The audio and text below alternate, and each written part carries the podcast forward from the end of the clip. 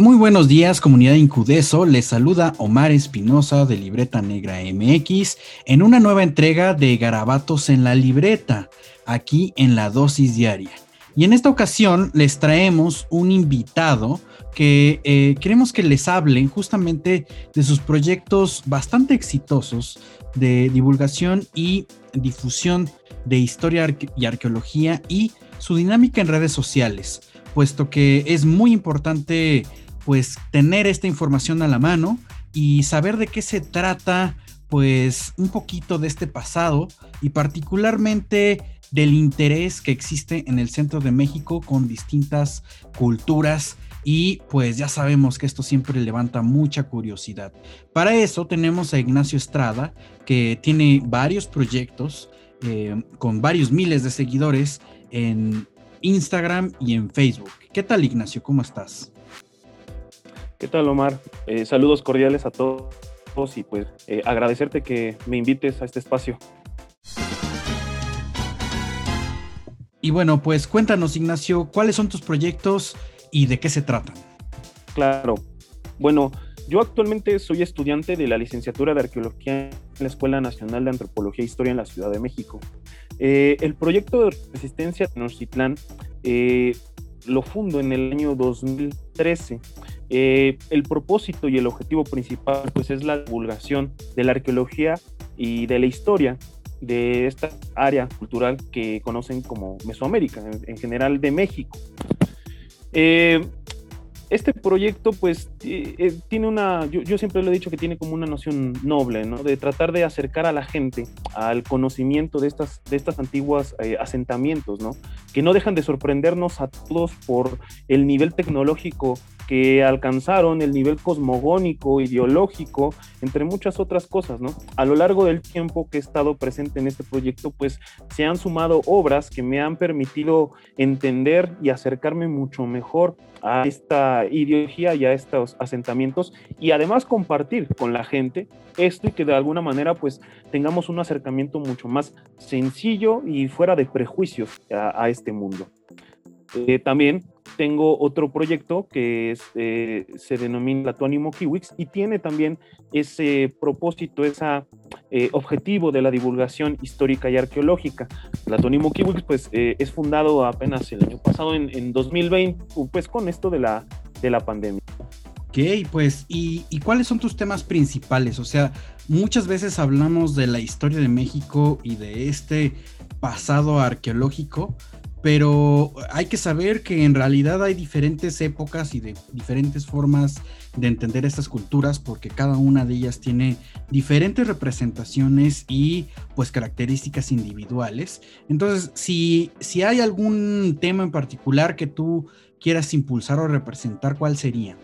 Claro, eh, a mí personalmente me agrada mucho los asentamientos y, pues, como decirlo, los pueblos indígenas que estuvieron en, el área que conoce como el altiplano central, ¿no? Toda esta área que es el centro de México, parte de Puebla, Tlaxcala, eh, estos lugares, ¿no?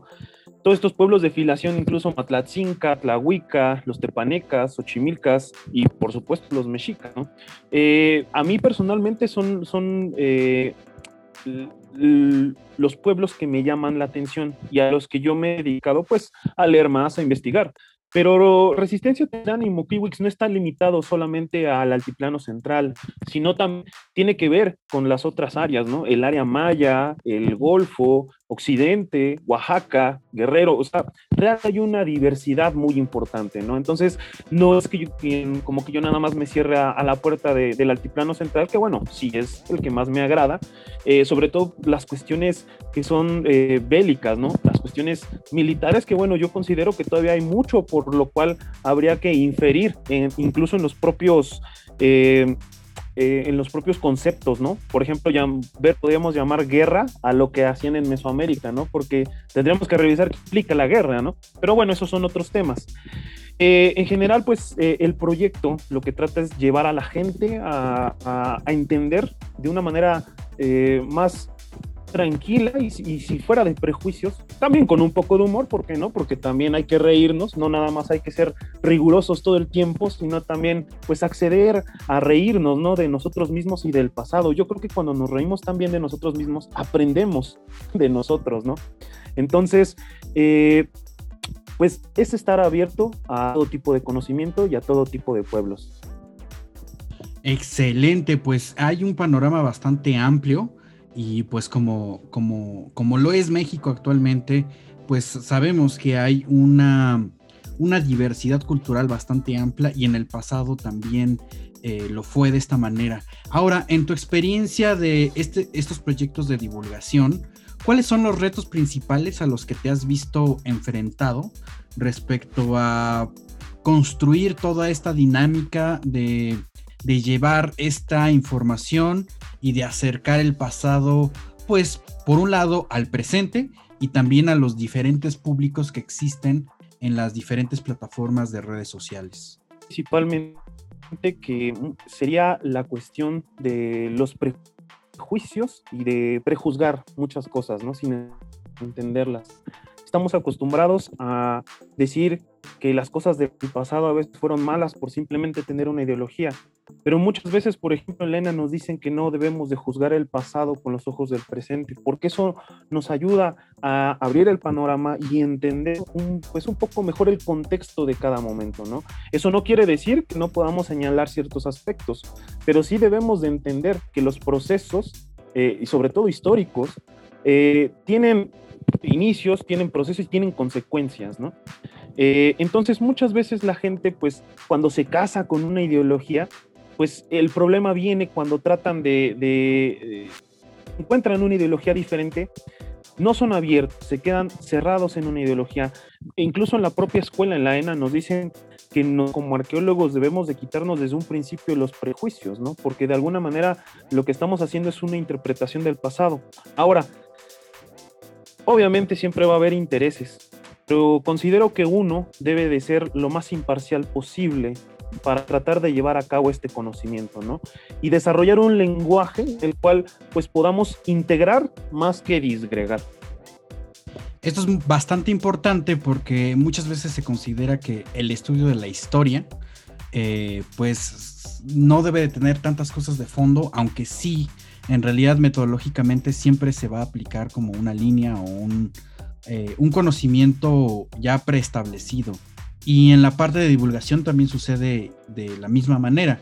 Eh, tenemos pues eh, algunas, em, algunas representaciones y algunas ideas que ya están preconcebidas y pues es una responsabilidad bastante grande, ¿no? Vemos por ahí que circulan varios proyectos de divulgación que tienen una línea u otra y no quiere decir que esté mal, ¿no? En realidad eh, la sociedad está construida con voces bastante plurales y eso es importante porque finalmente es un, es un panel que, eh, que representa la realidad misma, porque es, es, compleja y es, es múltiple.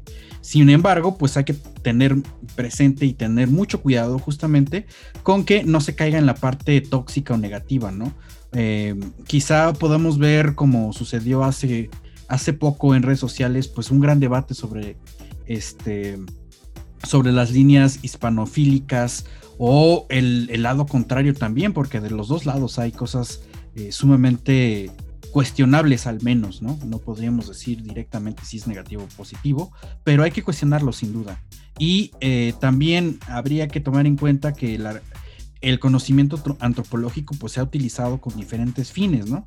Entonces quizá eh, habría que poner atención en estos proyectos de divulgación justamente porque son la cara de muchas muchas caras o aristas que, de esta realidad histórica y particularmente pues de las líneas de investigación, ¿no? que muchas veces no llega a, a, la gente y al público en general, pues porque se quedan como atrapadas en una dinámica de academia. Y esto lo hemos comentado mucho aquí en Radio Incudeso con nuestros amigos de la palestra, y pues ahora en la dosis diaria. Ignacio, eh, coméntanos en dónde te pueden encontrar en redes sociales y eh, finalmente qué es lo que quieres proyectar hacia futuro eh, con Resistencia Tenochtitlan y con Tlatuani y Mokiux. ¿Cuáles son los panoramas a futuro de tu divulgación. Claro, bueno, respondiendo a tu, tu primer punta, eh, pueden encontrar a Resistencia Tenochtitlan y a Platónimo en Facebook con estos nombres. En Instagram pueden encontrarlos como Resistencia Tenochtitlan y Tlatoanimo 96. Mientras que en Twitter eh, me pueden encontrar a mí como Yaocelotles y el proyecto de Resistencia Tenochtitlan como RTX96, todo en mayúsculas. Eh, la proyección a futuro, bueno, desde un principio, la verdad, yo tengo que decir que mm, no pensaba que este proyecto fuera a llegar a tanto, pero me siento, me siento feliz y orgulloso de, de, lo que se ha construido y que la gente lo ha aceptado positivo, ¿no? De una forma agradable y que realmente ha gustado el trabajo que se está haciendo. Entonces, pues mi proyección es que en algún futuro yo pueda eh, realmente generar un impacto social en el que dejemos de juzgarnos a todos, en el que nos entendamos, en el que podamos llegar a un acuerdo y tratar de ser pues lo más imparciales y tranquilos sobre todo posibles, ¿no? Espero que, que Resistencia Tenochtitlán se convierta en algún futuro en un referente en cuanto a la divulgación de, de eh, arqueología e historia, es decir, que con que escuchen Resistencia Tenochtitlán sepan que están hablando de un sitio que tiene calidad, de un sitio que van a encontrar información, pero que se van a reír, o sea, que van a encontrar de todo y van a encontrar un sitio donde van a estar a gusto, van a estar eh, interactuando muy bien, porque bueno, también hay debates muy interesantes con la gente, porque los seguidores son muy activos y ellos también aportan muchísimo, aportan muchísimo con luego datos que uno no conoce, ¿no? Entonces, pues llegarle al mayor número de personas posibles. Pues aquí en Libreta Negra MX nos, parece que Resistencia Tenochtitlan ya es una pauta a seguir que ha ido abriendo justamente la brecha de esta divulgación y pues con una recepción del público bastante positiva, aunque bueno, tampoco estamos exentos de, de, debates o de errores o de cuestionamientos que son importantes para seguir progresando. Pues le damos las gracias a Ignacio. Eh, definitivamente es un proyecto al que hay que ponerle mucha atención y pues seguramente seguirá creciendo y creciendo en todas sus plataformas. Y pues muchas gracias por escucharnos, comunidad Incudeso. Tampoco olviden seguir a Libreta Negra MX. Nos encontramos en Twitter, Facebook y YouTube como Libreta Negra MX y pues también ya de manera reciente eh, estamos en canales de podcasting como Spotify, Himalaya, iBox y eh, Anchor. Entonces ya lo saben, nos escuchamos aquí en el mismo lugar a la misma hora, aquí en la dosis diaria. Hasta luego.